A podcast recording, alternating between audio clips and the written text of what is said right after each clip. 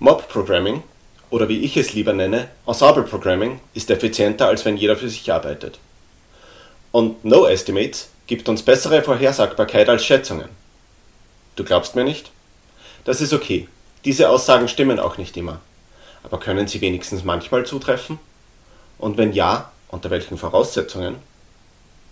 Im Umfeld der agilen Softwareentwicklung sind in den letzten Jahren viele Praktiken entstanden, die wir unter Agile Engineering zusammenfassen können, wie zum Beispiel Pair Programming, Continuous Integration, Test-Driven Development und auch, wie vorher erwähnt, Ensemble Programming oder No Estimates. Manche davon sind mittlerweile weit verbreitet, andere sind sehr umstritten, wie zum Beispiel Pair Programming. Ist es nun effizient oder Zeitverschwendung?